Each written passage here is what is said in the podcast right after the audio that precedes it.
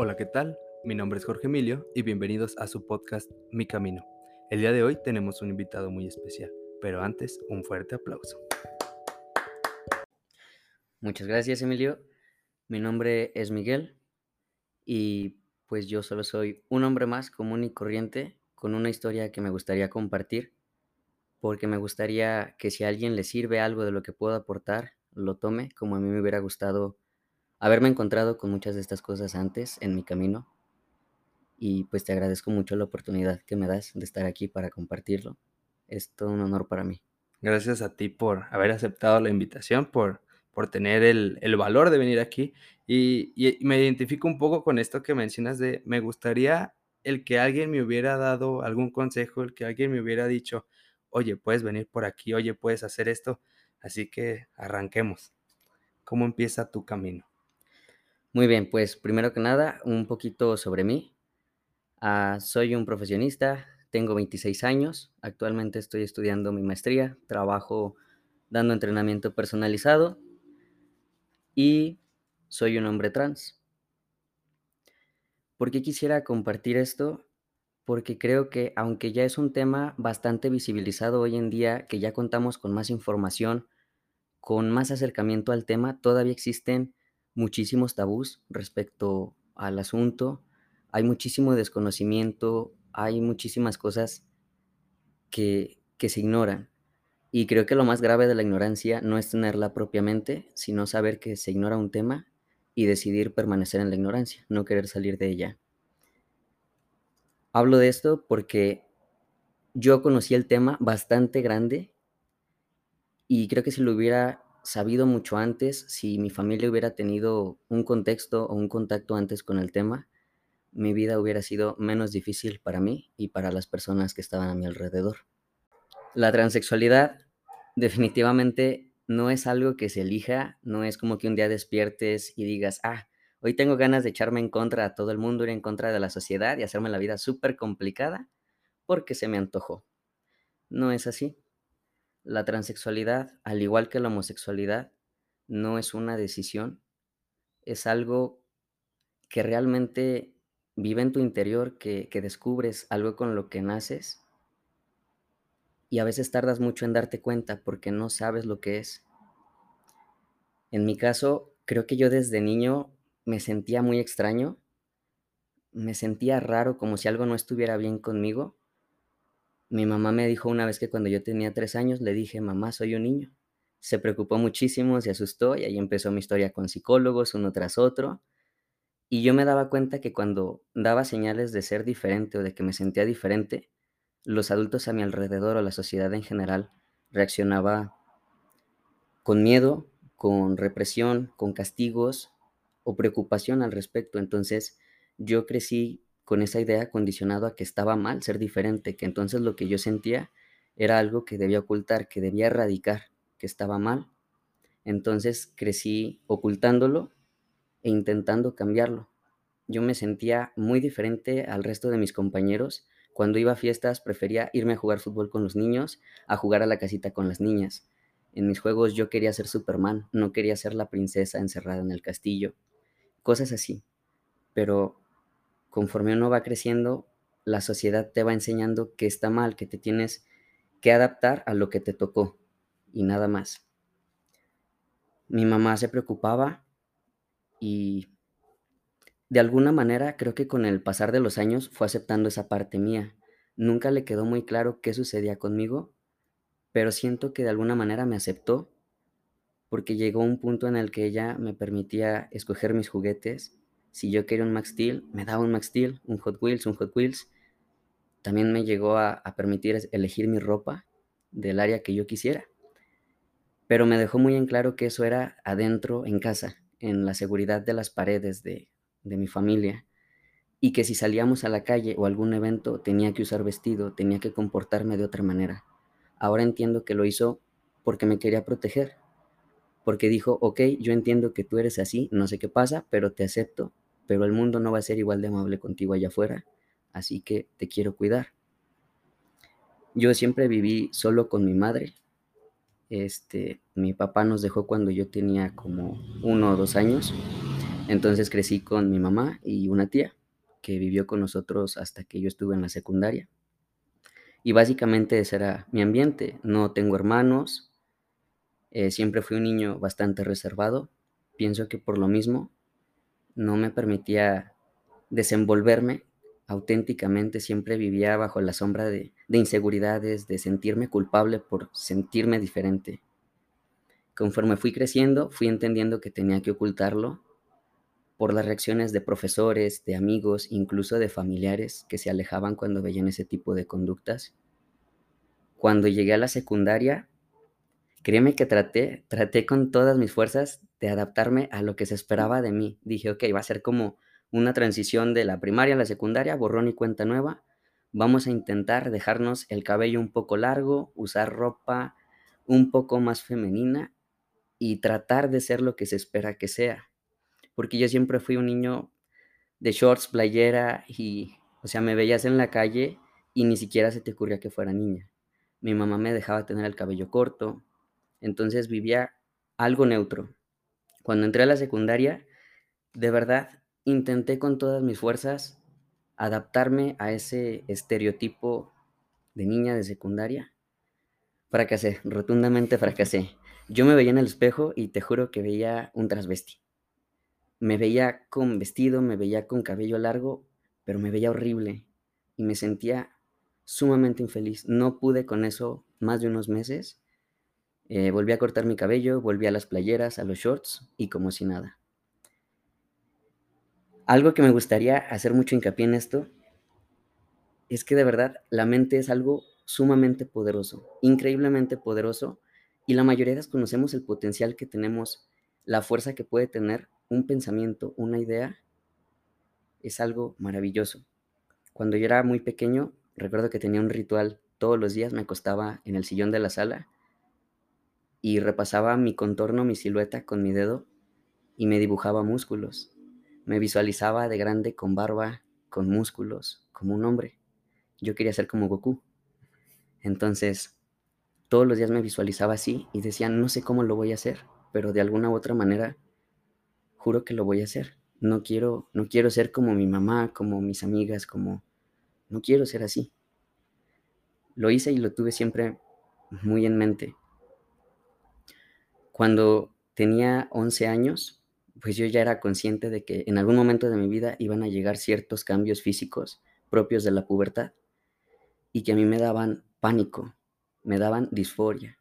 La disforia de género es una sensación de frustración, de ira, desesperación tremenda, de querer correr de ti mismo y no saber cómo quitártela. Es una ansiedad horrible que sientes cuando ves algo de ti y tienes la sensación de que no te pertenece, de que eso no eres tú, que no es tuyo. Te ves en el espejo y hay partes de ti o tu aspecto te produce disforia.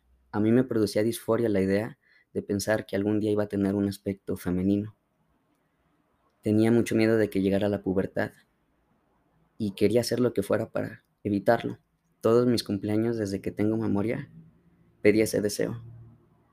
Quiero tener el pecho plano, no quiero crecer, quiero quedarme como estoy. Cuando cumplí los 11, una vez vi unos Juegos Olímpicos en la televisión y me llamó la atención que vi unas corredoras y tenían el pecho plano. Y le pregunté a mi mamá, oye, ¿esas son mujeres? Y me dijo, sí. Y le digo, ¿por qué tienen el pecho plano? me dicen, ah, es que hacen mucho ejercicio, corren mucho. Entonces ya verás a Miguelito de 11 años dándole vueltas a la manzana todos los días como loco. A esa edad descubrí, yo siempre he sido muy ñoño, me encanta investigar cosas. Descubrí un fenómeno que se llama la triada del atleta. Es un fenómeno que sucede con atletas de alto rendimiento en el que someten su cuerpo a un estrés físico tan importante que la poca energía con la que cuentan en su, en su cuerpo, eh, su organismo le da prioridad a funciones de supervivencia antes que las reproductivas. Entonces dejan de menstruar, eh, disminuye el volumen mamario, entre otras, otras, otros cambios. Yo dije, ok, si ellas pueden, voy a hacer eso. Mi mamá era era bariatra, es médico que después se especializó en nutrición, así que pasé la mayor parte de mi infancia escuchando pláticas en su consultorio con sus pacientes sobre nutrición, tenía una idea más o menos aproximada de una dieta, un déficit calórico, un superávit. Entonces dije, vamos a, a intentarlo. Me intenté autosometer a un déficit calórico muy importante, restringiéndome muchos alimentos. Empecé a entrenar más. Yo estaba en gimnasia, me metí a atletismo en la secundaria con el objetivo de, de llegar a tener un pecho plano y de no permitir que sucedieran otro tipo de cambios. Entrenaba todos los días, después de entrenar gimnasia o atletismo, llegaba a mi casa y ese ejercicio. Eh, no comía. Fue una etapa de anorexia infantil muy cañona, adelgacé muchísimo. Yo era un vil palito caminando hacia el viento, me podía llevar en cualquier momento. Pero me sentía bien, me sentía bien de que Seguía mi pecho plano, todo seguía en orden, no tenía ningún aparente cambio de que hubiera llegado a la pubertad. Todo seguía en orden, seguí entrenando, le agarré un amor al ejercicio, de verdad me enamoré en ese momento de gimnasia y de atletismo. Me fascinó ese mundo, me, dejó boquiabierto todo lo que es el cuerpo humano, cómo funciona y cómo puedes aprender a, a desarrollar tu potencial, conocer qué tan fuerte, qué tan rápido, qué tan ágil puede ser. Me perdí en ese mundo. Pasaban los años, yo seguía creciendo, no llegaban cambios de la pubertad. Yo pensaba que se lo podía atribuir a mi intencionado plan de hacer ejercicio como loco y no comer. Pero mi mamá se empezó a preocupar, ¿por qué creces y no pasa nada? Yo, pues no sé, no quiero saber. Mientras esté todo en orden, está bien. Mi aspecto era algo andrógino, neutral, no tenía pecho, era un palito delgado, con shorts, camiseta. Me veías en la calle y decías, un escuincle flaco, nada más. Nadie se imaginaba que fuera una niña. Pero eso también traía muchos problemas. Porque, por ejemplo, en la prepa, cuando ya llevábamos ropa libre, que no había uniforme, mi conflicto era ¿a qué baño entro? No podía entrar al baño de mujeres porque con mi aspecto todas se sacaban de onda y decían, ¿qué onda? Porque hay un niño aquí adentro y no podía entrar al baño de hombres porque mis compañeros que me conocían sabía que no correspondía ahí. O cuando vas al Starbucks por tu café con tus amigos y pides tu café, la cajera espera que le digas a nombre de Luis, Pedro, Juan, X, pero están tus amigos atrás esperando que des tu nombre. Te sientes entre la espada y la pared. Chin, ¿contra quién me humillo? Sabes que te va a ver raro la cajera si le das tu nombre. Se van a extrañar tus amigos si te inventas otro. Y eso pasaba en citas médicas, en la escuela, al pasar lista. Mi primer día de clases en la prepa, en la universidad, era así. Sabía que iba a levantar miradas extrañas porque mi aspecto no era femenino en absoluto. Era algo con lo que aprendí a vivir, me acostumbré. Hay muchas cosas que la gente ni se imagina que por las que pasamos muchos chicos como yo. También aprendí a hablar en lenguaje neutral, Puedo tener una plática entera contigo sin usar un adjetivo que denote un pronombre femenino o masculino. Por ejemplo, en vez de decir que me dicen, ¿cómo estás? En vez de decir, estoy estresado. Ay, pues fíjate que me estresó un poco la clase X. O sea, evadir cosas que denoten tu género. Porque empecé a formar círculos, por ejemplo, fuera de la idea, donde entrenaba en la pista de atletismo. Hay un área de barras. Yo empecé a entrenar ahí como a los 15 años porque quería estar musculoso, ya me había cansado de estar flaco, no podía estar musculoso. Y los chavos que estaban ahí, pues me veían como un chico más X, nadie sabía que era niña. Entonces me sentía cómodo, me gustaba cómo me trataban. Pero era el miedo constante de que saliera alguien que te conociera de la pista, te saludara y que todos se quedaran de, no manches, ¿por qué te dijo así? Entonces era, yo me sentía como un titiretero manejando mis marionetas que sin que se cruzaran los hilos, que se alejaran.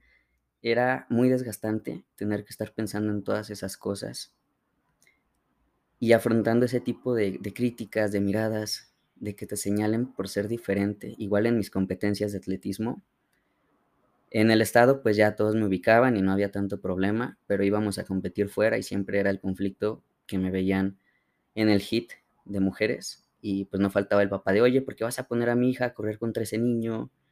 etcétera. Y siempre era como, ah, tener que dar explicaciones. Era muy desgastante.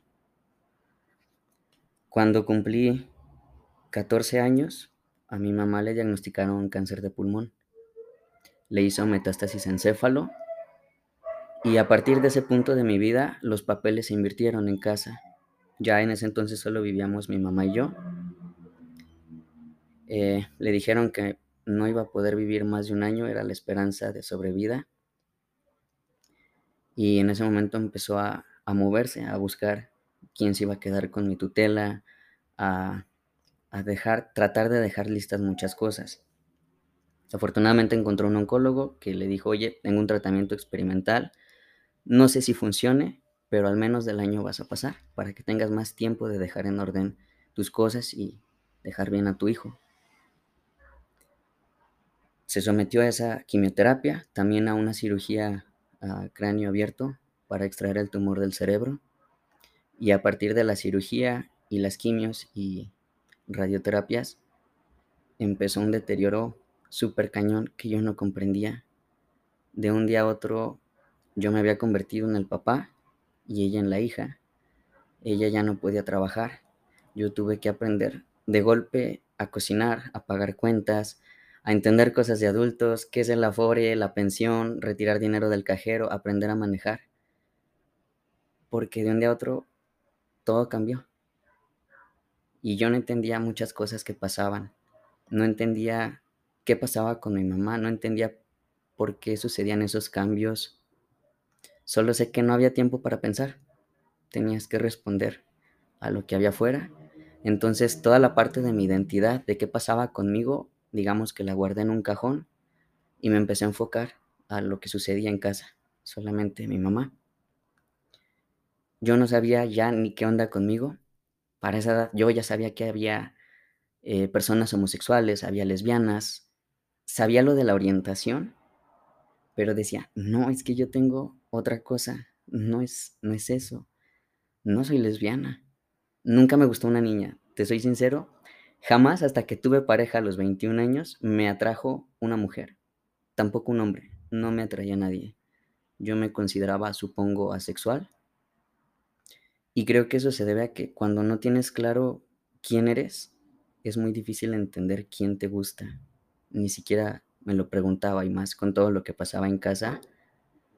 Pues mientras mis amigos estaban en la etapa de vamos a fiestas, esto, lo otro, mi mayor preocupación era mi casa, mi mamá, cuidarla, ya se enfermó de esto, hay que conseguir la otra medicina, eh, arregla tal cosa en su trabajo, la pensión, mm, pagos de la casa, pagos de esto, del otro. O sea, mi mundo era muy diferente a lo que se supone que vive un adolescente promedio. Y así pasé siete años cuidando a mi mamá hasta que entré a la universidad. Mi vida se convirtió prácticamente en estudiar. Empecé a trabajar a los 17, 18 y atender a mi mamá. Porque no, no sentía yo el apoyo de algún otro adulto. Claro que había gente que si algún día se me complicaba salía y te ayudaba, pero me sentía muy asustado, muy perdido, pero no podía dejar que mi mamá viera eso. Alguien tenía que ser el fuerte en ese momento y sentía que no había otra opción más que hacerlo yo. Fui creciendo, le dejé de prestar atención a todo el problema de la identidad. Simplemente dije, ok, creo que no estoy tan mal, tengo un cuerpo medianamente neutro, creo que puedo vivir con esto. No hay problema, o sea, yo ya me hacía a los 80 años igual, o sea, con el mismo cuerpo. Conforme me iba haciendo estudios este, médicos para ver qué pasaba, por qué no maduraba, porque yo ya tenía 19 años y no pasaba absolutamente nada. Me hice estudios genéticos, de cariotipo, estudios hormonales, mm, todo lo que te imagines, como unos cuatro años, y todo estaba aparentemente bien. Simplemente que mi cuerpo no producía hormonas de ningún tipo. Mi cuerpo no producía estrógenos, no producía progesterona en niveles normales. Y no se sabía por qué. No sé qué tanto haya sido a lo que me induje eh, de niño con el ejercicio y la dieta restrictiva. No sé qué tanto haya sido la mente, no lo sé, porque cuando tenía 19 precisamente, suspendí el ejercicio un buen rato, eh, regresé a comer normal, pero no pasaba nada, seguía igual. por mí estaba súper bien. No producía hormonas, me iba a quedar como Peter Pan por siempre, la vida resuelta. ¿Qué problema hay? Tengo pecho plano, no pasó nada, me puedo quedar así para siempre. Ok. Pero resulta que las hormonas no son solo para temas de maduración sexual, sino para mantener otro tipo de procesos vitales que en, mí ya estaban en desequilibrio. Empecé con osteoporosis muy joven, empecé a tener problemas de rendimiento para dormir, un montón de, de cosas que ni te imaginas. Irónicamente, los papás que se quejaban de que ponían a su niña a competir con un niño, su niña estaba en ventaja hormonalmente hablando respecto a mí, ella estaba dopada. Entonces, me dijeron, híjole, pues es que no está tan chido esto de que no tengas hormonas. Y yo, no, sí, sí, cómo no, así, así bien, así déjalo, no hay problema. Total, fue tema que se fue quedando. Yo ya había entrado a la universidad. La primera carrera a la que entré fue arquitectura. Porque me gustaba dibujar, porque era creativo, porque me gustaba todo ese asunto. Pero descubrí que no era lo que yo quería. No me gustó, tenía una expectativa muy diferente de la carrera. Pero decía, es que si me salgo a dónde me voy. Y me visualizaba de grande y decía, es que no, o sea, no me veo, no me veo ninguna carrera. Entiendo ahora que lo que no me veía era como arquitecta, como médica, como psicóloga, como lo que fuera. Y que las etiquetas que me ponían a todos los lugares a los que iba, lesbiana, tomboy, me irritaban. O sea, me emperraban muchísimo y yo no sabía por qué. Lo que me enojaba no era el que me tacharan con la etiqueta de homosexual, sino que dentro de ella iba implícita la etiqueta de mujer. Y eso me enojaba. Y no entendía, si yo tenía amigas lesbianas, tenía amigos homosexuales, no entendía por qué a mí me producía tanta ira la etiqueta en mí. Ahora entiendo que es por eso. Ahorita muchísima gente piensa que soy gay. No tengo problemas como X. Pero era eso. Y creo que también por eso no me concebía yo en una relación con otra mujer, porque para mí, o sea, era como, ok, mujer con mujer, no me enoja. Tampoco con un hombre porque yo sería la mujer, me enoja. No sabía por qué me enojaba, pero me sentía totalmente fuera de lugar. Entonces, cuando estaba por elegir mi carrera, me conflictaba mucho que yo no me veía futuro en mi vida, de ninguna forma. Sentía que no era mi vida, que no era lo que yo quería para mí. Con mucho miedo me salí de la carrera de arquitectura y empecé mi divertido año sabático de andar peregrinando por varias ideas y opciones en ese año sabático ocurrió el momento clave de mi vida, fue un parteaguas cuando en mis tiempos de ocio encontré un video en YouTube de un chico de España que era transexual y se ponía hormonas y narraba su historia. No inventes, cuando la primera vez que lo vi me quedé boquiabierto porque todo lo que decía de su historia yo lo sentía. Yo me identificaba con cada episodio, con cada cosa que decía, lo entendía más allá de simple empatía. Yo lo vivía. Entonces fue como si se abriera un nuevo mundo para mí en ese momento. Pero yo tenía 19 años cuando conocí la palabra transexual, cuando conocí la diferencia entre identidad de género, orientación, expresión de género. Yo no sabía nada de eso. Cuando llegué a esa edad dije, ok, ya le puedo dar un nombre a lo que pienso, a lo que siento, a lo que soy pero no tengo necesidad de hacer nada más. Creo que estoy neutro, estoy cómodo. Me da mucho miedo el qué dirán, porque sé que toda mi vida ha habido rumores a mis espaldas, muchísimos, y muchos los he conocido, y estaba cansado de eso, y sentía que si yo admitía que era diferente, le iba a dar la razón a todas las personas que me señalaron de más chico. Entonces dije, ok, ya sé qué pasa conmigo, pero hasta ahí lo sé y ya. Sé que hay personas que realizan una transición. La verdad, me quito el sombrero ante ellas, pero yo no lo podría hacer. Jamás lo haría. Porque, ¿qué va a decir mi mamá? ¿Qué van a decir mis amigos, mi familia? No puedo hacer eso. Aparte, no me puedo quejar. Tengo una genética, una mente o algo muy bendecido que me trajo a este cuerpo neutral y puedo vivir así. Pero claro, ese año me quemé las pestañas investigando en internet del tema, buscando más información y más y más y más. Y entendí muchas cosas. La primera vez que leí que la transexualidad era nacer básicamente en el cuerpo equivocado, hasta yo mismo dije, ay, qué jalada es esa. ¿Cómo va a ser? Aún siendo yo, me costó entenderlo hasta que me empecé a documentar más. Y en ese entonces había, créeme que menos información que ahora. Empecé a descubrir incluso artículos científicos eh, donde explican cómo se da el desarrollo fetal, que si hay un desequilibrio hormonal en cierto punto de la gestación, incluso en el nacimiento, en muchas etapas de la vida, puede haber una diversidad impresionante entre macho y hembra. O sea, no solo es macho y hembra. ¿Y qué pasa con todos los intersexuales? Se les tacha como intersexuales por un aspecto físico al nacer, pero ¿y su aspecto neurológico? ¿Cómo se configuran sus patrones neurológicos, su sistema límbico, sus emociones? Es diferente en hombres y mujeres. Y se ha descubierto, se ha hecho el estudio en mujeres trans, que sus estructuras y patrones neuronales encajan más con los patrones de mujeres cisgénero, mujeres biológicas. Cisgénero es lo contrario a transgénero o transexual. Una mujer cisgénero es una mujer que nace como hembra y se identifica como mujer. Una mujer transexual es una mujer que nace como macho, pero se identifica psicológica y emocionalmente como mujer.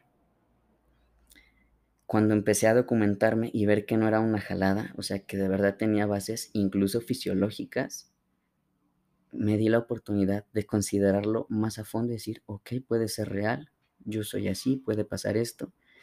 Te digo, se me abrió un mundo completamente nuevo, pero yo seguí en silencio. Todo ese año me quedé en silencio, igual que el resto de mi vida, porque era algo que yo sentía que iba a llevar conmigo a la tumba.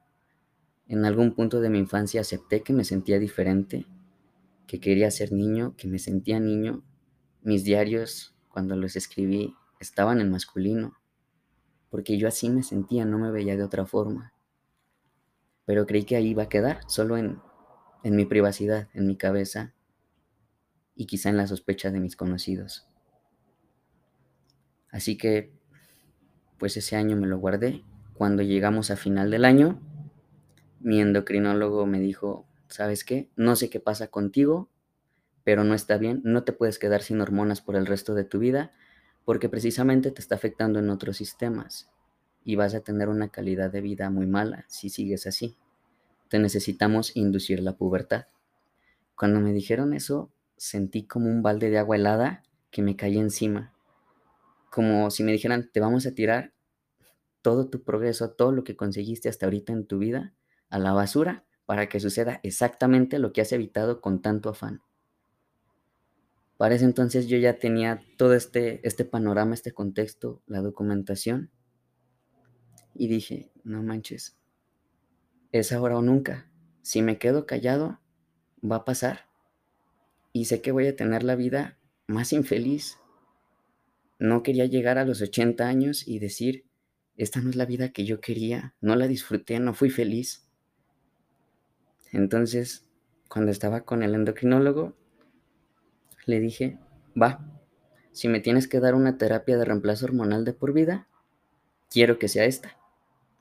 Sé que hay estrógenos y progesterona, pero también testosterona, y que va a inducir otros cambios, pero a fin de cuentas va a nivelar mis, mis niveles hormonales y va a solucionar todos los problemas que también tengo.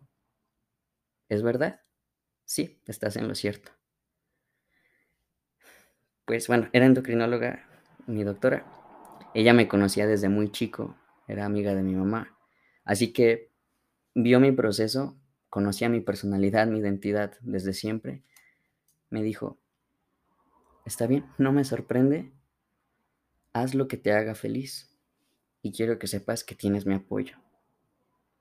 Que fuera la primera persona a la que le revelaba cómo me sentía y lo que quería hacer y me expresara su apoyo, no manches, fue también una pieza clave en mi vida, sentir el respaldo aunque sea de una persona, que no estaba solo.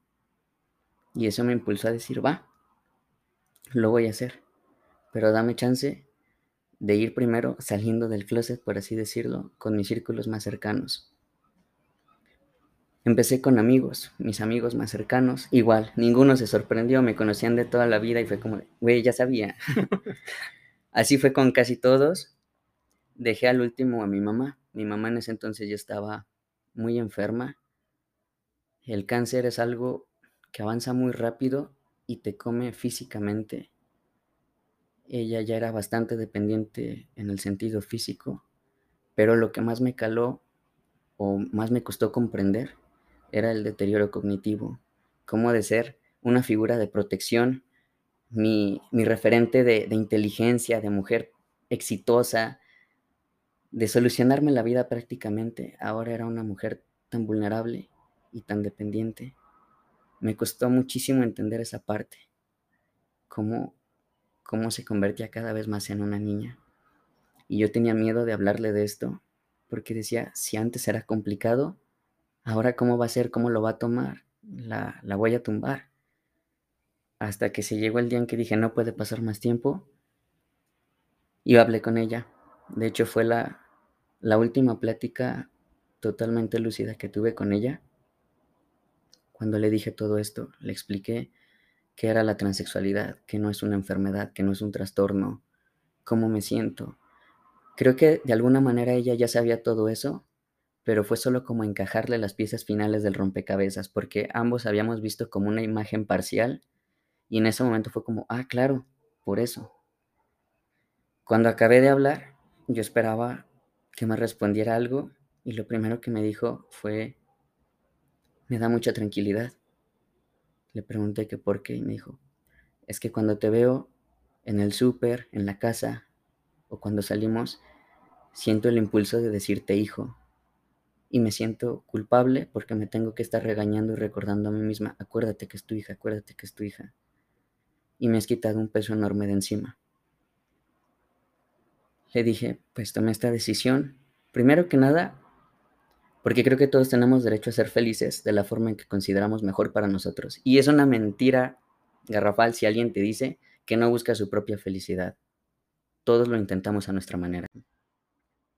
En segundo lugar, necesito sí o sí tomar una decisión ahora.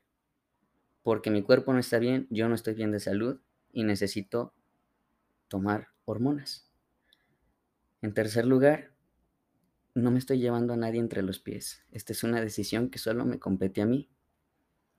Lo que haga y deshaga con mi vida, al final solo me va a afectar a mí. El que opinen las demás personas o lo que piensen es de ellos, no mío. Y finalmente con quien tengo que vivir todos los días es conmigo. No me parece justo darle más importancia a cómo me van a ver o qué van a pensar de mí.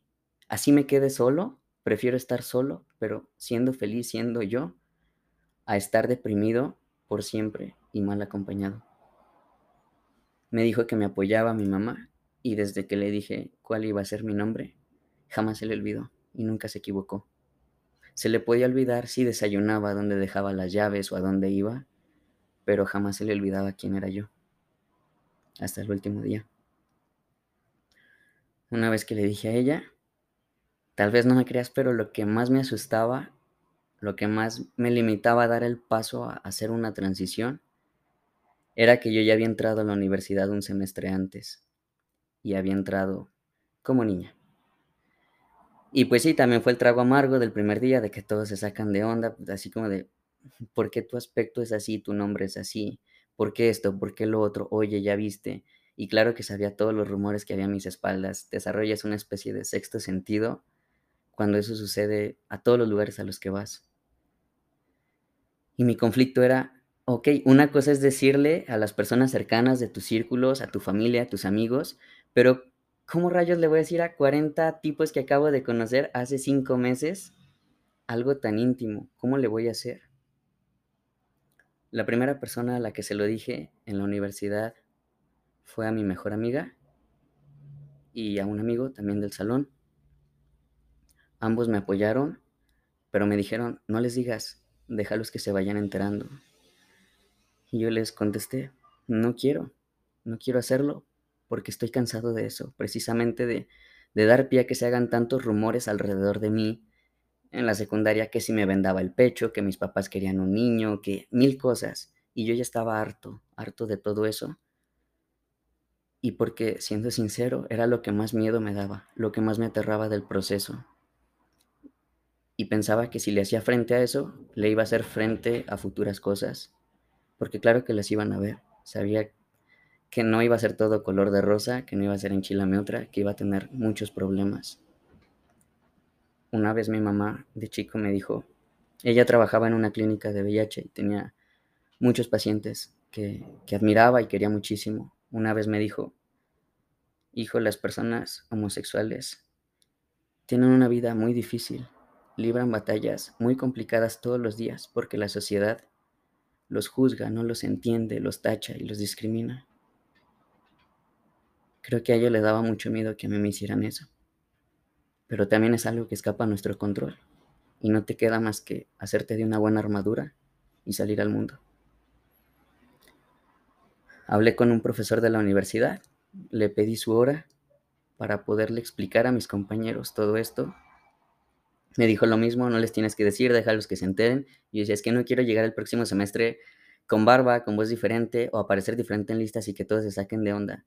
Creo que las cosas yo las quiero decir de frente y que si alguien tiene algo que decirme, lo haga en ese momento. No quiero que se escondan en rumores o a mis espaldas. Me dijo, va. Me dio su hora. Ya era, era creo que el último día de clases de ese semestre. Y preparé una pequeña presentación muy genérica, muy básica, con términos muy esenciales. ¿Qué es la transexualidad? ¿Qué es la disforia de género? ¿Cuál es la diferencia entre orientación, identidad y expresión de género?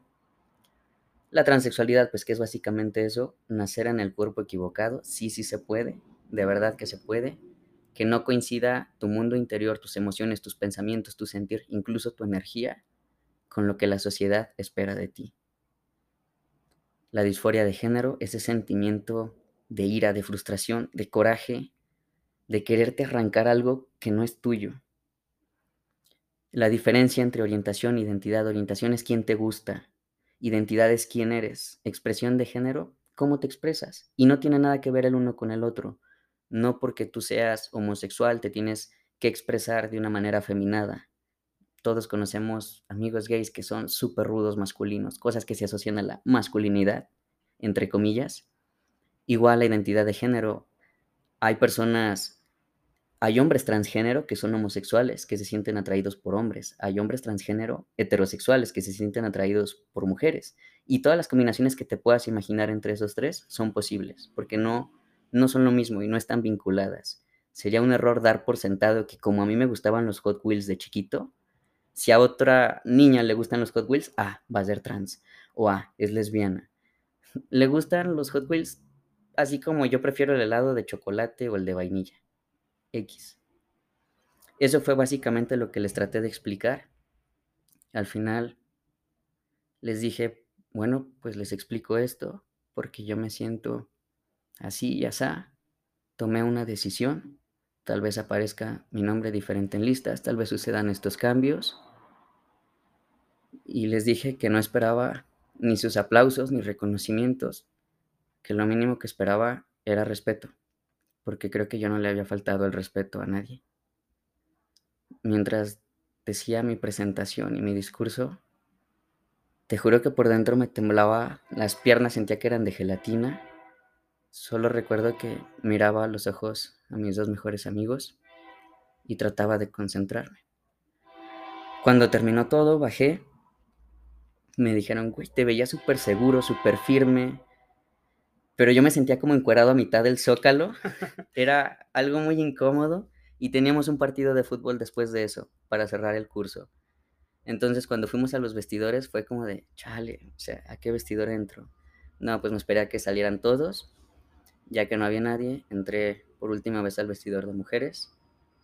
Y cuando iba entrando, regresó una compañera y me dijo, oye, eres muy valiente. Te admiro eso. Y ya, salí a la cancha, todo pasó como si nada, terminó el semestre y pues en vacaciones yo empecé con mi transición. Te explico qué es una transición. A mí me gusta más verlo como una revelación. Yo no era mujer antes. Yo no soy hombre ahora. Yo siempre he sido hombre. Siempre he sido yo. Siempre he estado Siempre ha sido mi mente, mis emociones, mi pensar, mi, mi todo. Siempre he sido yo. La diferencia es que ahora le estoy dejando saber al mundo quién soy yo. Así que la transición realmente no es mía, sino de las personas que están a mi alrededor. Ellas son quienes deben de transicionar el concepto que tenían de mí de un género a otro. Yo solamente estoy revelándome, mostrándome cómo soy. La transición se da en, en un contexto médico o físico, sí con hormonas, en la que hay cambios físicos. No todas las transiciones son iguales, depende mucho de tu genética, de tu estilo de vida, de mil factores. No a todos les sale barba, no a todos les cambia la voz igual, no todos... Es muy diferente, como a cualquier hombre cisgénero, todos son diferentes, es lo mismo. Hay una transición legal donde tienes que arreglar tus papeles, tu acta de nacimiento, tu nombre, homologar todo, todo, tu CURP, el IMSS, todo lo que tengas. Y la transición social, que era lo que yo había empezado en la escuela, con mis amigos y en todos lados. Empecé la transición, fui descubriendo partes mías que no conocía, me fui sintiendo cada vez más libre de poder ser yo. Y fue algo no inventes, que dije, wow, me hubiera encantado saber esto desde más chico para haber podido vivir antes. De verdad, no tiene precio poder salir a la calle hoy y solo ser tú, sin tener que dar explicaciones, sin que te etiqueten, sin que te señalen, sin tenerte que estar ocultando, sin tener miedo a no ser tú. Es algo increíble pues empecé mi transición en segundo semestre, ya regresé con mi nuevo nombre, nuevos tratos, todos nos estábamos adaptando. Para mi sorpresa, la universidad era el ambiente que más miedo me daba, porque no sabía cómo iban a reaccionar. Para mí eran todos prácticamente personas nuevas en mi vida. Y para mi sorpresa, ha sido el círculo en el que más aceptado me he sentido, en el que más cómodo me sentí. Me hicieron sentir uno más de ellos se lo tomaron muy bien y eso se los agradezco. No me alcanzaría la vida para terminar de agradecerles eso. Para ese entonces, para tercer semestre, mi mamá ya estaba muy mal. Yo ya no podía tenerla en casa porque había días que regresaba de la universidad y se le olvidaba comer, se le olvidaban sus pastillas. A veces se caía, me la encontraba tirada le decía, ¿desde qué hora estás ahí? No, pues desde la mañana. Me desesperé muchísimo porque no sabía qué hacer con ella. En ningún asilo la querían aceptar, ni siquiera de día, porque no era mayor de 60 años. Batallé mucho con esa parte hasta que encontré una estancia donde podía estar todo el tiempo y me daba tranquilidad que había servicio médico las 24 horas. Y ella ya necesitaba eso, necesitaba oxígeno, necesitaba muchos cuidados, su cáncer del pulmón seguía avanzando y ya estaba prácticamente en cama. Yo me encargaba pues de trabajar para solventar mis gastos porque todo lo de su pensión pues era únicamente para sus medicinas, su estancia. Y yo le decía, no te preocupes, yo estoy bien, me va bien, trabajo. Trabajaba los fines de semana en un antro, estudiaba entre semana, por las tardes iba a cuidarla, a llevarle cosas al médico, a sus terapias, a, hacerme cargo de ella. Y básicamente en ese momento mi vida estaba dividida en ser estudiante, trabajar y cuidarla. Pasaron muchas cosas ese semestre. Conforme iba sintiéndome cada vez más yo mismo, empezó la parte, ok, ya empecé a consolidar mi identidad y empecé a darme cuenta que me atraían las mujeres. Pero mm, X, yo no sabía nada de eso, jamás había salido con nadie. Mm, mi mejor amiga de la universidad, nos hicimos súper cercanos, éramos uña y mugre. Ella se fue a vivir a Guadalajara un tiempo porque era atleta y estaba en una especie de concentración allá. Y conforme pasaba el tiempo y salíamos y nos veíamos, yo empezaba a notar, ah, mira, tiene bonitos ojos, ah, mira, tiene bonita sonrisa. Y me empecé a abrir con ella muchísimo y ella conmigo, hasta que dije, no inventes, creo que me gusta, pero no estaba seguro de que se sentía que te gustara alguien. No sabía nada de ese mundo, para mí era muy desconcertante. Cuando me atreví a decirle, Cuando se lo confesé, le rogué que si no era correspondido, que por favor me perdonara y que no cambiara nada. No quería perder una amiga. Para mi sorpresa me dijo, es correspondido. Después me confesó que me conocía desde antes, de lejitos, y le llamaba la atención, que nada más decía, ah, pues está bonito ese niño, X, porque nos topábamos en el IDEA, en el lugar donde entrenábamos, pero X. Cuando entramos a la carrera, mm, me confesó que también estuvimos juntos en la prepa, yo no sabía, y que me ubicaba por los rumores que había en torno a mí. Rumores que le habían pasado compañeros, incluso excompañeros míos de la secundaria, y que simplemente se le hacía extraño, le llamaba la atención, sabía que era muy listo, muy estudioso, muy esto, lo otro, muy atlético, pero hasta ahí. Cuando empezamos a llevarnos mucho, me dijo, es que algo de ti me atraía, pero a mí no me gustan los las mujeres, a mí me gustan los hombres, y no sabía por qué tú me llamabas la atención. Algo tienes masculino de tu esencia que, que me gustaba. Entonces, cuando me le declaré y me dijo que era correspondido, a ella le conflictó mucho por un tiempo, precisamente por eso. Porque la desinformación, volvemos a lo mismo, ella no sabía cómo sentirse consigo misma, si era lesbiana, si era heterosexual, no sabía, hasta que entendió, güey, pues él es un hombre, la etiqueta está de más, es un hombre y me gusta yo sigo siendo heterosexual. Ok, iniciamos una relación a distancia. Eh, estuvimos juntos dos años y fue un, un, momento de mi vida muy importante en el que aprendí mucho de mí, del amor. Y me acompañó en momentos importantes. Toda mi transición estuvo conmigo. Y en ese semestre, en tercero, falleció mi madre. Cuando falleció mi mamá, unos un par de meses antes, la neumóloga me dijo, oye, tengo que hablar contigo, los estudios de tu mamá no salieron bien. Y le pregunté qué hay que hacer. Me dijo, cuidados paliativos, ya no hay nada que hacer. Para mí fue, aunque ya lo veía venir desde los 14 años, porque realmente Nunca sabías cuánto tiempo iba a durar. Muchas veces estuvo al borde de irse, pero aún así nunca estás listo. Nunca estás listo, por más que lo esperes, por más que lo adivines. Me dio la tarjeta de cuidados paliativos. Me encargué de buscarlos y de buscar todo lo que necesitaba, más tanques de oxígeno, todo lo que ocupaba, visitar funerarias, ver todo eso, yo solo. Mi novia estaba en Guadalajara. Aquí no tenía muchas personas cercanas.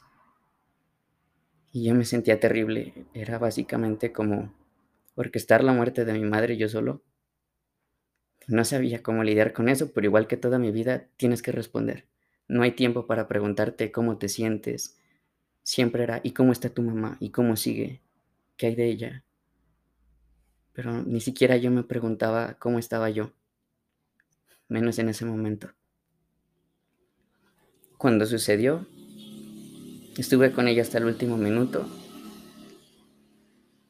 Al día siguiente vino mi novia de Guadalajara, vinieron algunos amigos a la misa y fue todo. De alguna manera, toda esa experiencia con mi mamá sí fue dura, no te digo que no, pero ahora he aprendido a verla con otros ojos. De alguna manera aprendí a crecer, a ser fuerte. Maduré de golpe, pero maduré. Entendí la vida desde otra perspectiva que me recordaba la vulnerabilidad humana, lo frágiles que podemos llegar a ser, lo rápido que pasa la vida y que lo que importa es el momento.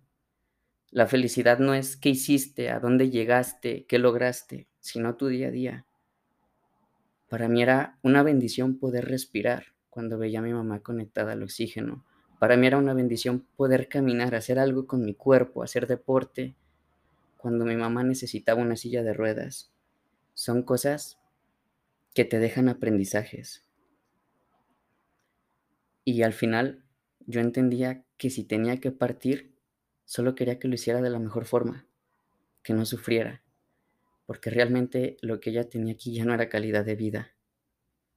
Entonces cuando se fue, una parte de mí pudo respirar y voltear a verme otra vez a mí. Yo estaba en medio de una transición legal, física, social.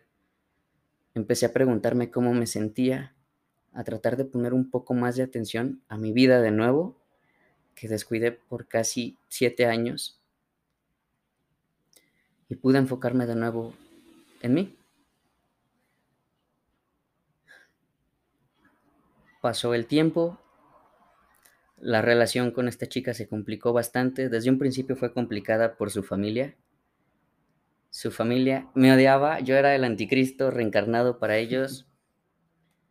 Eran personas de una mentalidad, sí religiosa, pero bastante conservadora, muy cerrada. Y ahora comprendo también que parte de la desinformación.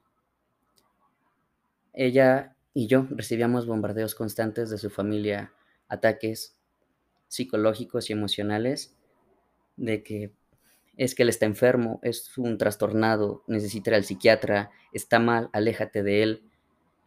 Y cada vez fueron tomando mm, más peso. Cuando ella estaba en Guadalajara y se enteraron que andábamos, le dijeron, ¿sabes qué? Tú ya no tienes casa aquí. Su papá le dejó de dirigir la palabra todo el tiempo que salimos. La dejaron de apoyar económicamente y yo me sentía terrible, culpable. Cuando regresó a Aguascalientes, se fue a vivir con una tía. Para su mala suerte de su familia, me quedaba unas cuadras de mi casa. Entonces nos seguíamos viendo. Pero en su familia yo nunca fui bien recibido, ni tampoco fue bien vista la relación. Y sin darme cuenta, yo quería estar ahí porque quería estar con ella, pero no me daba cuenta que su familia y el contexto nos lastimaba ambos. Me empecé a generar complejos que yo no tenía antes de estar en esa relación. Sin darme cuenta empecé a interiorizar todo lo que me decían, nunca voy a ser suficientemente hombre, nunca voy a ser suficiente, no importa lo que haga, está mal, tal vez si estoy enfermo. Y empezaron a mermar en mi autoconcepto y eso iba en picada. Ella tampoco podía ya con la presión hacían malos chistes, bromas muy hirientes sobre mí, sobre nosotros. Yo sentía que ni siquiera la categoría de ser humano me otorgaban. Cuando iba a casa de su tía, al principio yo no podía entrar ni a la cochera. Ella en la noche me sacaba de cenar a la banqueta y comíamos en la calle. No podía entrar a la casa. A su mamá nunca, nunca le dirigí la palabra, jamás me lo permitió. Intenté hasta por una carta, fue en vano. La única vez que me dirigió la palabra fue para darme el pésame y eso porque llevo a mi novia a la misa. Es la única vez que escuché a mi suegra. Con el tiempo su tía fue viendo que yo no era tan mala bestia y nos fuimos haciendo medio compis, ya me dejaba entrar a la cochera, un día me invitó a la casa, me ofreció agua y yo así de Dios, va a estar envenenada, a ver, tómale tú primero. fue algo complicado, pero Creo que ni ella ni yo teníamos las herramientas emocionales en ese entonces para hacerle frente a todo eso. Las amenazas siguieron creciendo, intentos de chantaje, eso no iba bien y los dos ya estábamos muy afectados hasta que llegó un punto en el que le dije, ¿sabes qué? Tengo miedo de que un día quieras probar estar con un hombre de verdad. Y me contestó, yo también tengo miedo. Ese para mí fue el derrumbe emocional de los más cañones de mi vida. Confirmar uno de mis temores. Pasó el tiempo, seguían los problemas con la familia, la relación. Ella se volvió a ir a estudiar a otro lado. Y al final sucedió. Ocurrió una infidelidad. Y lo que más me dolió, creo que cualquiera nos dolería una infidelidad, pero cuando te pega en tu talón de Aquiles, que era tu punto más débil y que conocían, a mí me destrozó, me dejó... Mi autoestima estaba hecha añicos. Todo terminó ahí, nos dejamos de hablar. Yo quedé muy afectado de esa relación. terminamos cuando yo iba en último semestre de la carrera. Yo aún seguía arrastrando la transición legal, seguía resolviendo todo lo del cambio de nombre en Ciudad de México, luego en Jalisco, porque ella está mi acta. Fue un proceso también muy desgastante. Me daba risa porque me hablaba un compañero en la noche antes del examen. Me decía, güey, ¿ya estudiaste? Y yo me daba cuenta en ese momento de que llevaba todo el día estudiando cosas del juzgado, de leyes, de cómo le iba a hacer en el juicio, de los edictos. Estaba en otras cosas mi mente, menos en la escuela. Y yo así de, no, mañana en la mañana repaso el apunte. O sea, mi último semestre fue un caos emocional. Terminé con mi novia, seguí en el proceso jurídico, traía muchos problemas con mi casa, con el carro. Sentí que le puse atención a todo en la vida menos a la escuela sí fue algo complicado. Y mi autoestima por los subsuelos, pero horrible. Bueno, sabes que a mí siempre me ha gustado hacer ejercicio y pues nunca he tenido así un cuerpazo que digas, wow, no manches, pero algo trabajado estaba. Y un amigo mío que eh, es coach de pasarela y fue modelo y fue Mr. Mode y no sé cuántas cosas aquí en Aguascalientes, veía mis fotos y me decía, oye, te ves bien. ¿Por qué no intentas probar suerte acá? Va a haber un casting de, modelaje, esto y lo otro, y así de, no, no creo, ándale, ve, prueba suerte, no pasa nada. Fui, nada más para ver qué onda, qué se sentía, y para mi sorpresa quedé en el top 5 de finalistas.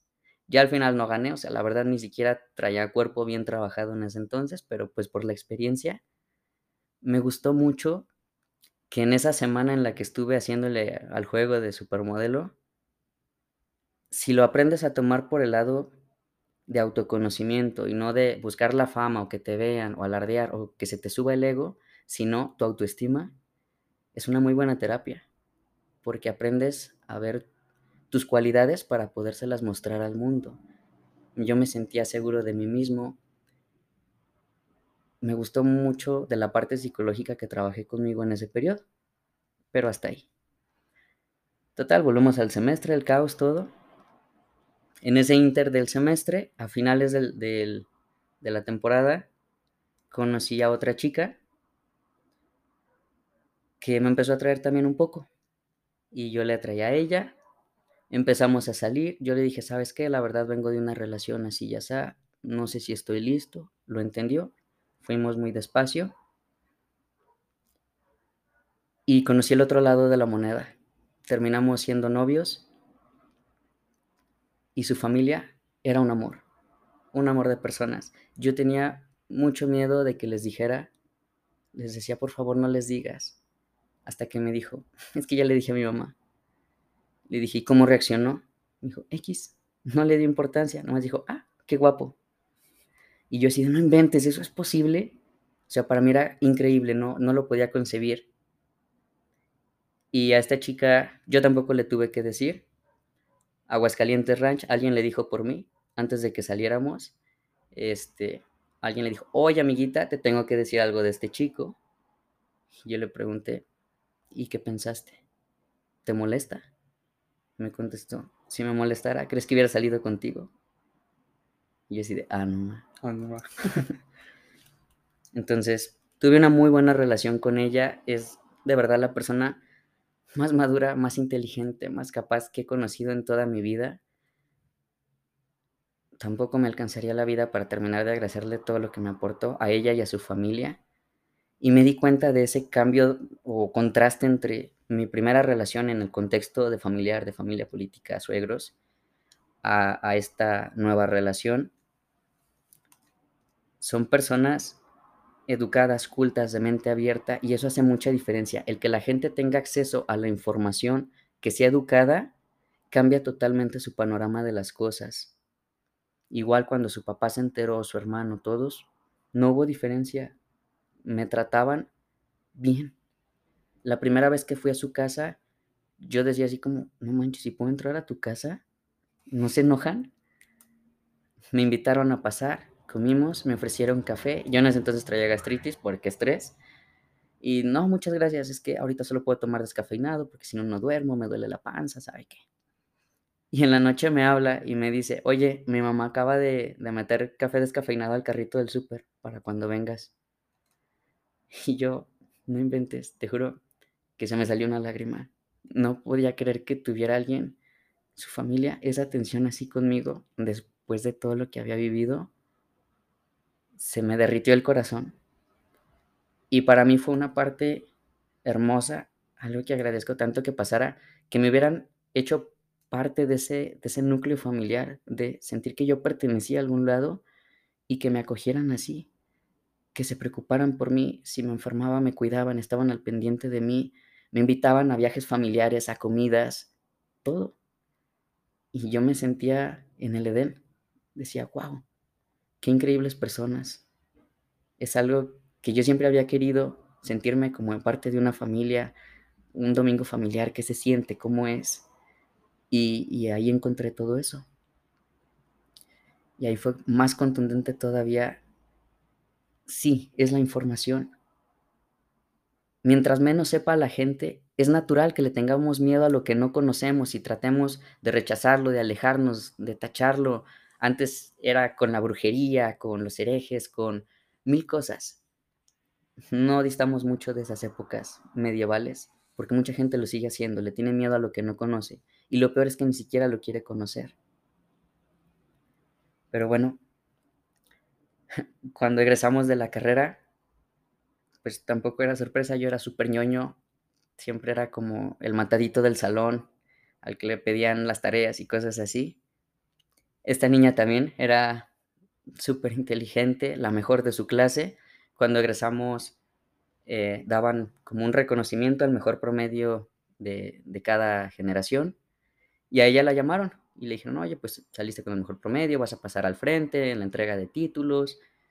Y me dijo, de seguro te van a llamar a ti al rato. Y yo así de, eh, no, no creo. Te diré. Te diré, este semestre, la verdad, no estuve en el semestre, bajaron mucho mis notas. No creo. Pero X, nunca me ha afligido la calificación. He sido más de, estudio esto porque me encanta, porque me gusta aprovecho el conocimiento y lo aplico. La calificación es lo de menos. Me va bien por añadidura, o sea, por consecuencia de que hago las cosas bien, pero yo no busco un 10. Y sinceramente no me acomplejaba salir como el mejor promedio o el peor. Eso era ah, X. Pero no sé si a ella como que le movió esa parte como de chin. Ya le dije, y a mí sí me llamaron y él no. Entonces, obviamente a mí no me llamaron. Eh, quedé en segundo, tercero, no tengo idea pero esta niña me hizo un papelito, un diploma, que era en honor, pues ahí me puso mi nombre, se inventó como una sociedad de cultura física y deporte que me reconocía y me dio un diplomita el día que nos, que nos graduamos. Fue el mismo día nuestro evento. Pero lo que me dijo, o sea, lo que ella reconocía mediante ese papelito en mí, cambió también drásticamente mi autoconcepto. Yo seguía con mi autoestima algo dañada Siempre he sido muy duro conmigo mismo, muy severo. Pienso que por mi historia de vida, pues tener que ocultar quién soy, ser muy restrictivo conmigo, tener que responder a todo lo que pasaba con mi mamá, siempre me exigí demasiado y nunca fui amable conmigo. Ella me dijo, oye, es que tú te aventaste no solo la carrera, tú te pasabas más días en los juzgados, en la corte, investigando esto, atendiendo a tu mamá, trabajando, y aparte sacaste una carrera, no manches, o sea, la calificación, ¿qué? Tenía razón. Yo no, no me había dado cuenta, de, cuenta de, de todo lo que había logrado. Hice mucho y no me lo había reconocido hasta entonces. No fue fácil sacar una casa, a una mamá enferma, una transición completa y una carrera, una relación, una ruptura. No fue fácil. Y lo saqué. Porque nunca ha sido una opción rendirme en ninguno de los contextos. De chiquito cuando me juraba ser aquel hombre, no sabía cómo lo iba a hacer, pero en mi cabeza no había otra opción. No era algo que estaba sujeto a, a decidirse luego. Iba a ser un hombre, escondido o público, pero iba a ser un hombre. Iba a terminar mi carrera, tampoco estaba sujeto a decisión. No sé cómo lo iba a hacer con mi mamá, pero tiene que estar bien. Y no sé si tengo que trabajar toda la noche o todo el fin de semana pero la voy a cuidar. Igual esto, algo que me ha quedado muy claro en mi vida es que si tú te propones algo y de verdad lo anhelas, lo quieres, buscas los medios, no pretextos. Y sí, te das de golpes contra la pared mil veces, o sea, yo la regué de mil maneras. Cuando inicié la transición, no conocía a otro hombre trans aquí en Aguascalientes, no sabía cómo hacerle, estaba, me sentía yo solo, no sabía para dónde moverme, cómo se hace el cambio. Me aventé solito a Ciudad de México, ni siquiera sabía moverme en el metro, me perdí, no sabía nada. Fui a parar con muchos endocrinólogos charlatanes que no tienen idea de lo que hacían. Fui solito haciendo mi camino hasta que empecé a encontrarlo. A la par, encontré algunas personas aquí en el estado, un pequeño grupo de, de hombres transexuales que funcionan como una red de apoyo precisamente. Entre ellos son como, como una familia que se echan la mano con esas cosas. Oye, ¿cómo le hiciste con esto? Ah, no, pues yo hice esto y aquello. Mira, te sugiero que vayas acá. Pero eso fue ya muy entrado, muy entrada la transición. Agradezco haberlos conocido porque también de ellos he aprendido muchísimo, muchísimo. Y me sorprendía cómo unos aparentemente completos extraños podían tenderte la mano así de genuinamente. Y entendí eso. Todos estuvimos igual de perdidos, igual de solos, igual de asustados, sintiéndonos miserables, culpables por cómo, cómo nos sentíamos desde niños y la vida de por sí ya es suficientemente complicada como para no ayudarnos, para no decir, hey, por acá, mira, puedes hacer esto, no estás solo.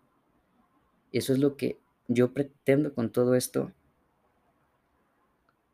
Ahorita hay muchos chicos o amigos que conocen a alguien o conocen a alguien que conoce a alguien que está en una situación similar y me dicen, oye, puedes hablar con él para explicarle cómo se hace la transición médica, legal, social, cómo fue tu historia, ¿Qué? O sea, ¿qué necesitas prever qué va a pasar? Y con mucho gusto les aporto mi historia para que tomen lo que les sirva. Porque yo hubiera anhelado conocer así a alguien que me dijera, mira, va a pasar esto, mira, puedes hacer aquello, no está mal que te sientas así, no estás solo y no estás enfermo. Y manda a volar a tus exsuegros. Hay mucha gente que no sabe lo que dice. No te lo creas, no los, no los dejes, no lo permitas pero eso solo se logra construyendo una autoestima, una base sólida. Y eso fue algo que fue muy inestable toda mi vida, partiendo desde mi autoconcepto, quién soy.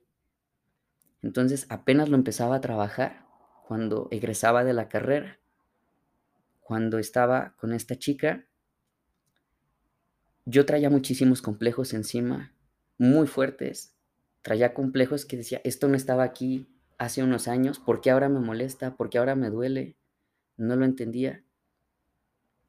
Empecé a ir a terapia. Esta chica también me ayudó bastante. No era su responsabilidad quitarme ningún complejo porque eso solo dependía de mí.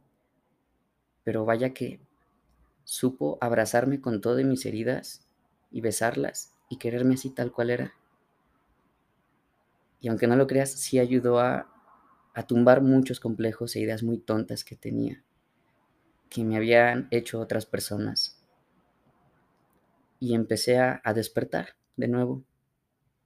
El amigo de la pasarela anterior me invitó otra vez. Oye, ya estás más trabajado, te veo muy bien. Fíjate que va a haber este otro certamen. ¿Cómo ves? Y yo así como de, mm, no, pues es que mira, ahorita estoy trabajando, estoy ocupado, traigo mil cosas, estoy estudiando la maestría ándale, intenta probar suerte, mira, pues pregunta, nada pierdes. Y ya, pregunté, ¿no? Nomás como por compromiso. Eh, hablé con la coordinadora por mensaje, oye, pues, ¿qué requisitos ocupo? No, pues tal, tal y tal. Y me dieron más de 1,75. Y yo, ah, qué caray. No, pues, es que estoy chiquito, ¿cómo ve? Ay, amigo, pues no, pues a ver si para la otra. Y que se mete a mi perfil y me responde, oye, este, estás muy bien, tienes buen perfil, este, déjame hablar con Dirección Nacional a ver qué dicen, ¿va?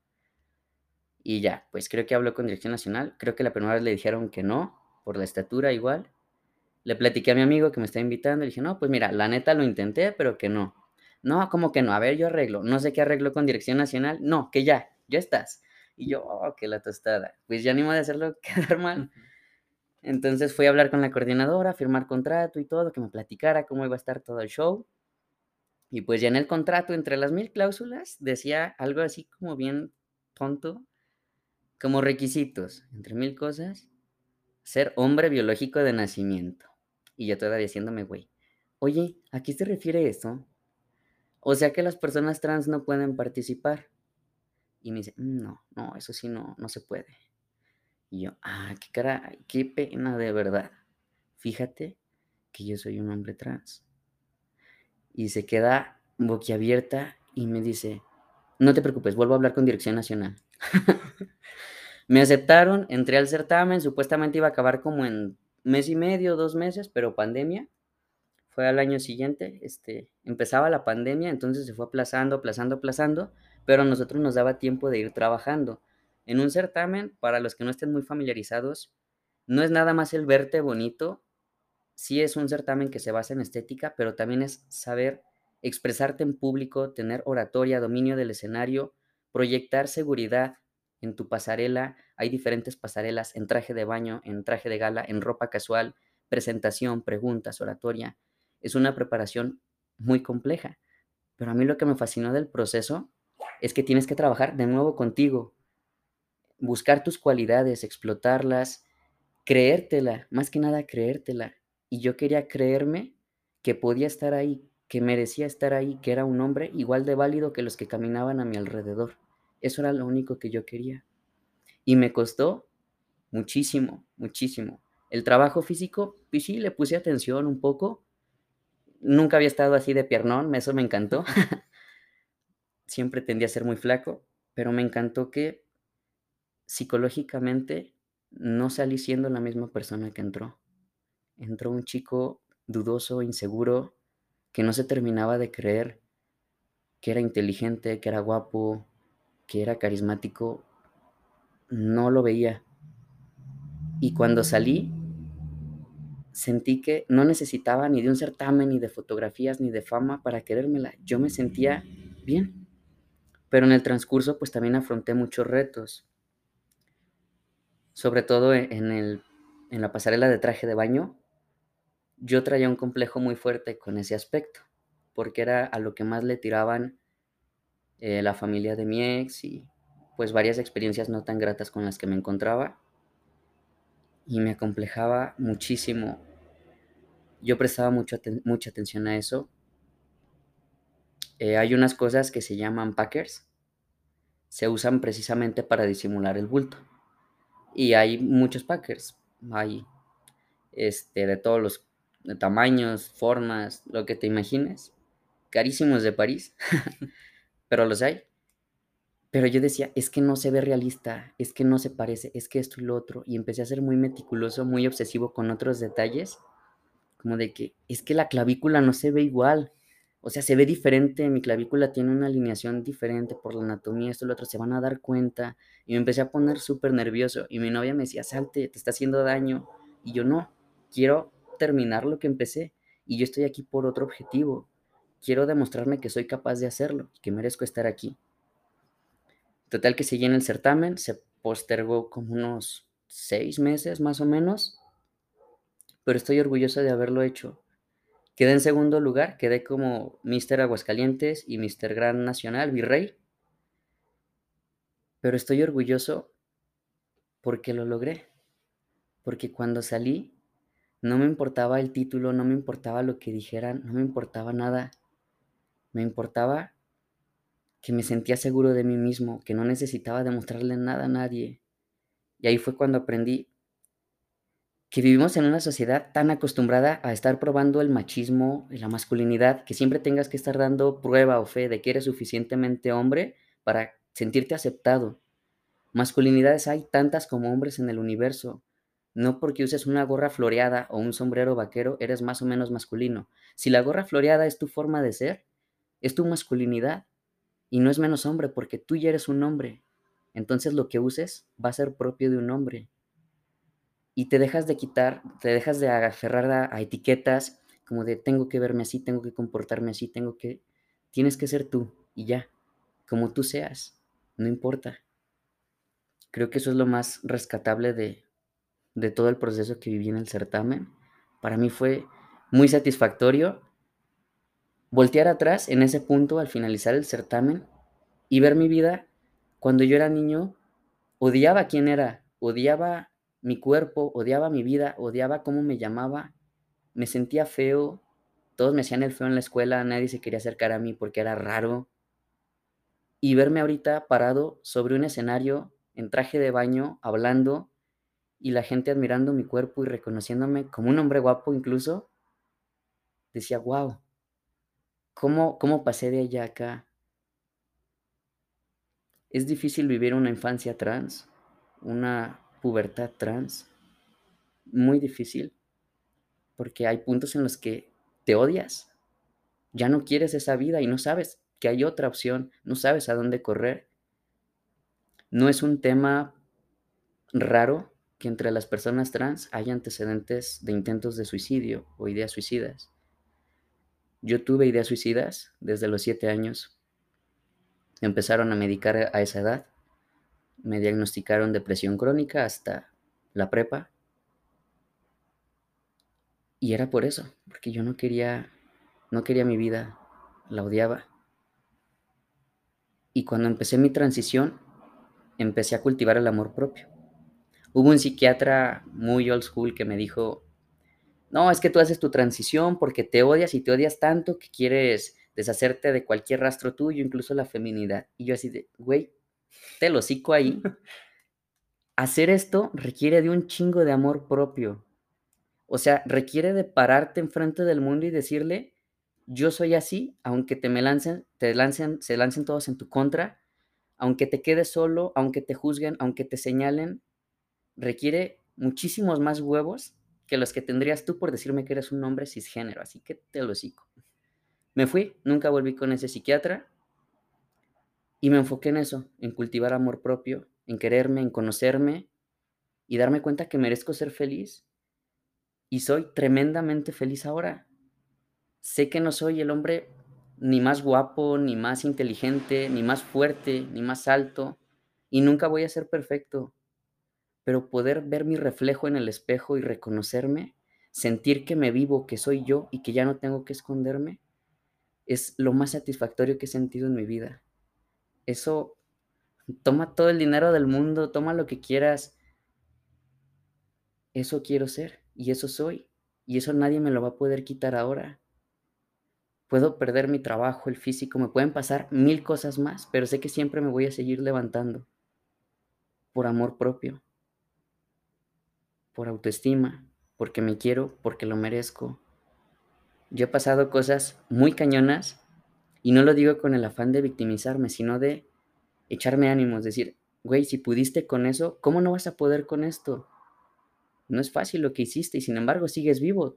Tienes 26 años y tienes casa, tienes una carrera, tienes una vida digna, vas bien, sigues creciendo, te sigues preparando, sigues aprendiendo, sigues experimentando y viviendo cosas, sigues sintiéndote pleno cada día. ¿Cómo no vas a poder levantarte de otra cosa? Creo que eso es la resiliencia. La adversidad siempre va a existir y no, no hay que verla como, como una catástrofe, como algo triste de lo que hay que lamentarse, sentir compasión. Yo lo veo como escalones, son estructuras que se derrumban, te tiran el mundo, se hace un caos, quedas entre escombros y lloras, sí, pero los escombros te sirven para levantarte encima de ellos y avanzar al siguiente escalón. Si no avanzas al siguiente y solo te quedas ahí llorando, entonces no valió la pena, no valió la pena el derrumbe. Si no aprendiste de él, si no te sirvió para dar el siguiente paso, ¿cuál fue el objetivo?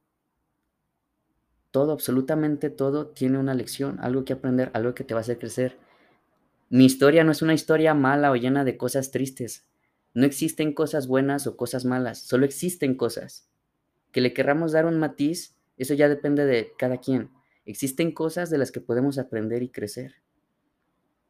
Eso es lo que quisiera que entendieran todos. Que ser diferente no es algo malo, que nunca van a estar solos, siempre va a haber una sola persona, aunque sea una, que los apoye. Siempre que les digo a los chicos que se acercan a mí, me dicen es que mis papás no me apoyan, me van a correr de mi casa, me voy a quedar sin amigos. Considérame tu hermano mayor entonces. Yo voy a estar para ti, no vas a estar solo, nunca vas a estar solo. Y estoy seguro que como yo va a haber más personas. pero que si vale la pena dejar todo ello por tu propia felicidad, hazlo. Tú eres quien te va a acompañar toda la vida, no ellos, no sus opiniones. Cuando sus opiniones te paguen la cuenta de la luz, mm, piénsalo, pero no lo hace. Vale la pena ser tú, atreverse. Eso es algo que no cambiaría absolutamente por nada en el mundo. Muy, muy interesante tu camino. Yo conocía nada de lo que acabas de decir, o sea, quedé impactado con, con todo lo que has recorrido y me gustaría que habláramos un poquito para ver si entendí o que me hagas entender de mejor manera. Eh, primero, eh, resaltar lo de tu mamá. Creo que en, en algún capítulo anterior ya había una mamá mencionado que muchas veces hacen las cosas por el amor.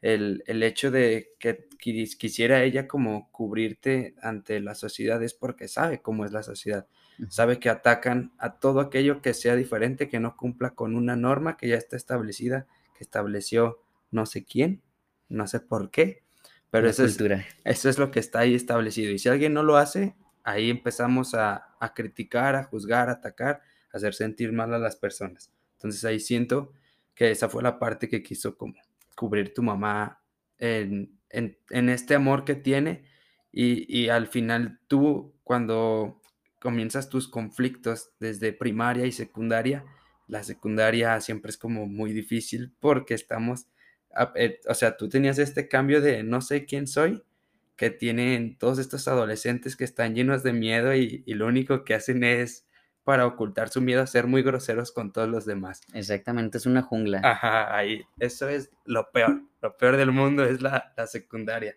Y, después pasamos a esta parte de, del no saber, eh, que la gente que no sabe o desconoce, como bien mencionaste, le tiene miedo a todo eso.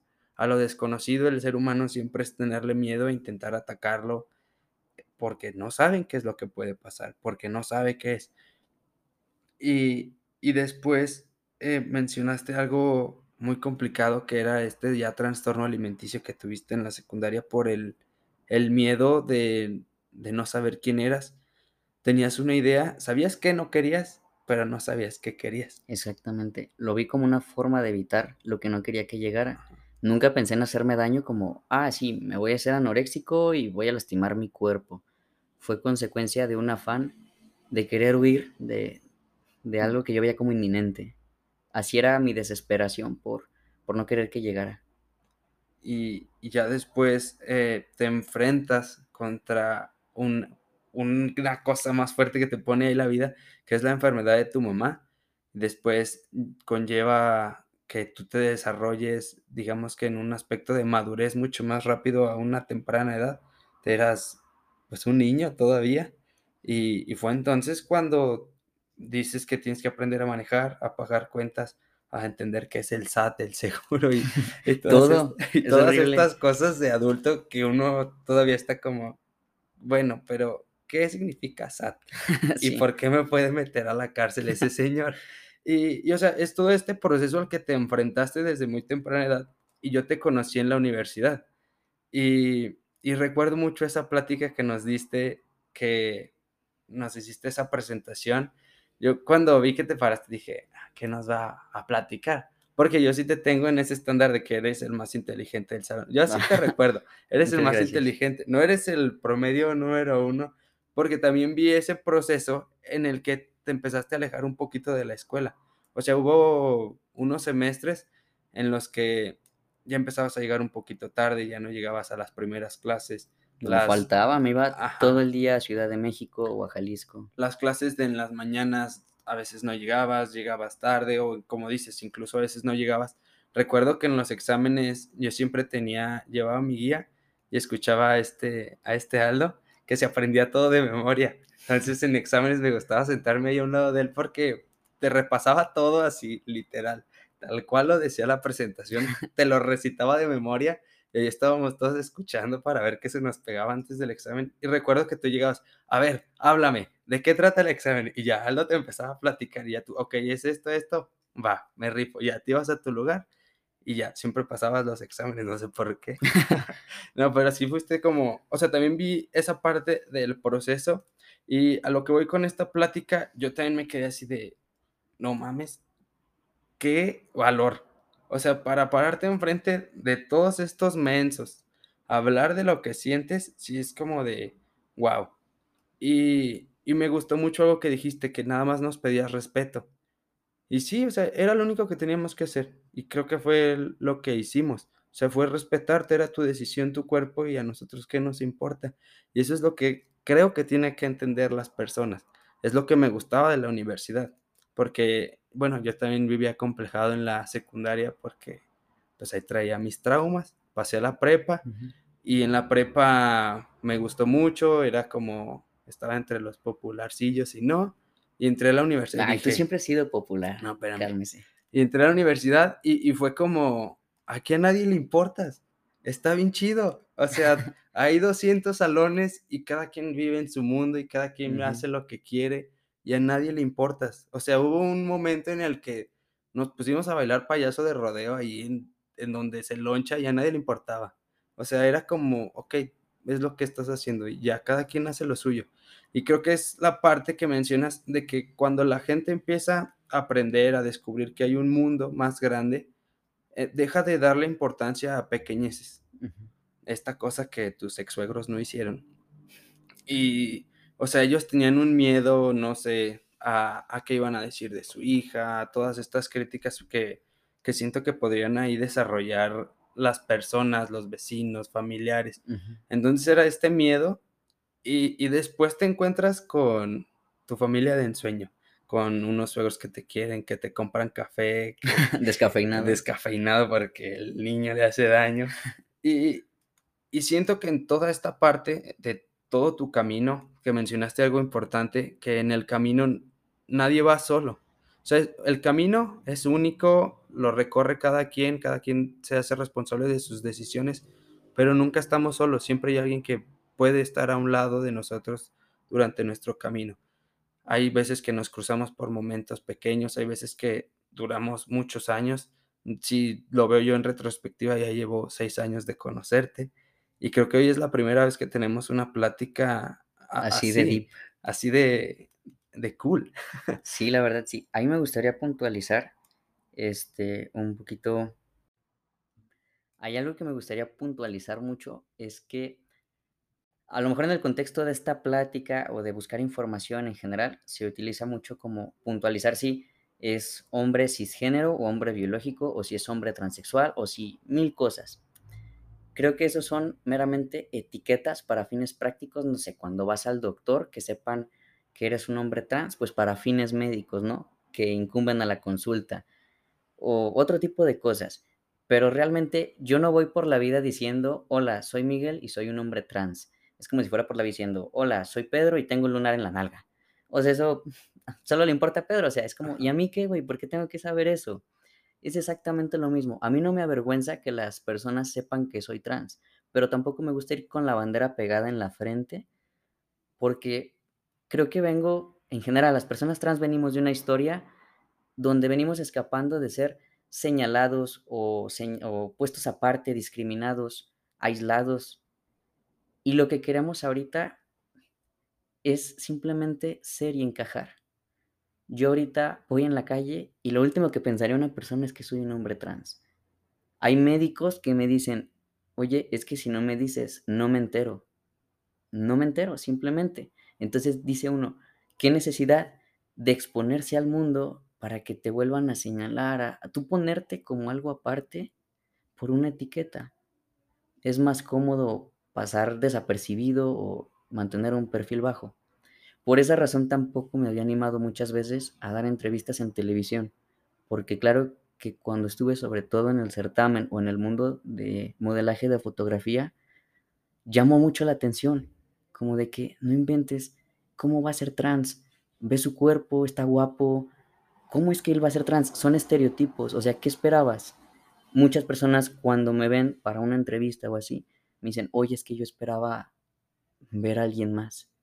No sé si esperaban ver a una mujer masculina o ver a alguien, no sé, chistoso físicamente. No sé qué esperaban, son estereotipos, parte de las etiquetas que no nos podemos quitar. El ser humano tiende mucho a querer categorizar todo para sentir que tiene control sobre las cosas y las cosas no son así. No es ni blanco ni negro, hay una escala de grises infinita. Igual, o sea, ¿por qué? ¿Por qué el afán de querer etiquetar? Yo soy un hombre, soy Miguel y punto. Y me encanta llegar a un trabajo nuevo y simplemente ser yo, llegar a un círculo nuevo y solo ser yo, sin más. Ojo, no es que me avergüence, no es que lo oculte, pero solo quiero vivir tranquilo. Y eso es creo que lo que queremos todas las personas, ¿no? Sí, es lo que buscamos al final. Si le preguntas a, alguien, es como, ¿qué quieres? No, pues estar tranquilo, ser feliz, eh, vivir, pues lo más tranquilo que se pueda, ¿no? Sin estarse buscando eh, problemas. Y como mencionas, qué afán, qué necesidad de estar buscando una etiqueta, porque al final, ¿qué es lo que nos hace hombres? ¿Qué es algo que nos define como hombres? El hecho de serlo. Yo soy tan hombre como cualquier otro por el hecho de sentirse, de serlo, de vivirlo. No hay una masculinidad más válida que otra. Hay masculinidades como hombres hay en el mundo. No hay una forma de ser masculino, una forma de ser hombre. Cada quien hace la suya misma con la simple convicción y seguridad de que es masculino porque él es un hombre. No hay más que probar. Solo tenemos que, saber eso. Antes de, de empezar a despedir el programa, me gustaría hacerte un par de preguntitas. Hoy, tú, Miquel, ¿qué le dirías a tu niño de pequeño, ese que se acostaba en el sillón y se dibujaba su silueta con músculos. De Goku. De, de Goku, que se veía musculoso, con barba. ¿Qué le dirías? No te rindas, lo vamos a lograr. Y confía en ti, no estás mal, no estás solo y no estás equivocado, no tienes por qué sentirte culpable. Tú simplemente eres tú y eres una persona hermosa, con mucho potencial, con mucho que ofrecer, como ser humano, sí, como profesionista, como pareja, como amigo, como lo que sea, pero un humano con mucho que aportar. No estás mal, sigue creciendo, sigue aprendiendo y no te rindas. Vas a llegar a donde te lo propongas. ¿Algún tip o consejo que le darías a alguien que está a punto de hacer su transición, alguien que está, que sabe que es un hombre o que sabe que es una mujer y, no sabe cómo algo, no, no tiene esas herramientas que tú ya alcanzaste en este momento? Pues primero que nada, creo que lo que más nos detiene a todos es el miedo al que dirán. Ese es el principal obstáculo. Yo les recomendaría soltarse. Si da miedo pensar que te puedes quedar sin nadie, eso nunca va a pasar, siempre va a haber alguien. Pero yo veo incluso ser trans como una especie de filtro para gente pendeja. Porque quienes se quedan son quienes realmente valen la pena. Cuando yo empecé a salir del closet, claro que muchas personas me dieron la espalda y yo sabía que eso venía incluido en el paquete. Pero quienes se quedaron, tengo la certeza de que son quienes valen la pena y son quienes hasta la fecha siguen en mi vida, con quienes puedo contar que son felices por mi felicidad. Y esa es la forma más genuina de amistad, de amor que puedes encontrar. Si se van, no valían la pena. No los merecías en tu vida y qué bueno que se fueron. ¿Para qué quieres gente que no es feliz con tu felicidad? No, no tengan miedo de salir al mundo y decir quién son. Lo más importante es que ustedes sean felices, no que complazcan al mundo, a ustedes. Con ustedes van a vivir por siempre y no siempre vamos a estar acompañados de un amigo, de una pareja, de una madre, de un padre. Al final, solo nos tenemos a nosotros. Y qué mejor que nos tengamos a nosotros sanos emocionalmente, psicológicamente y plenos, que nos querramos. Ese sería mi consejo. El, el amarnos, ¿no? Empezar desde un amor propio y a partir de ahí empezar a, pues, aventarnos hacia el mundo. Así decir, este soy yo, así me quiero, así me acepto, el que quiere estar conmigo adelante, el que no, pues cámara, no lo necesito, porque yo estoy bien conmigo. Y muchas veces siempre estamos como en el qué dirán y qué va a decir tal persona. Lo que tenga que decir, que no les importe, es su vida, ustedes sabrán cómo vivirla sin dañar a terceros, hay que poner eso bien en claro, sin llevarnos a nadie entre las patas y simplemente si algo nos hace felices, disfrutarlo, y, y hacerlo parte de nosotros. Empezar desde un amor propio, construyendo una autoestima y a partir de ahí la vida de verdad que se comienza a ver distinta. Solo aprendí en terapia. Muy bien, tú muy bien, sigue yendo a terapia. Y ir a terapia no me hizo menos hombre, al contrario, cada vez me siento mucho más hombre, me siento con más valor y me gusto cada día más. Yo soy Jorge Emilio Yo soy Miguel. y esto fue mi camino.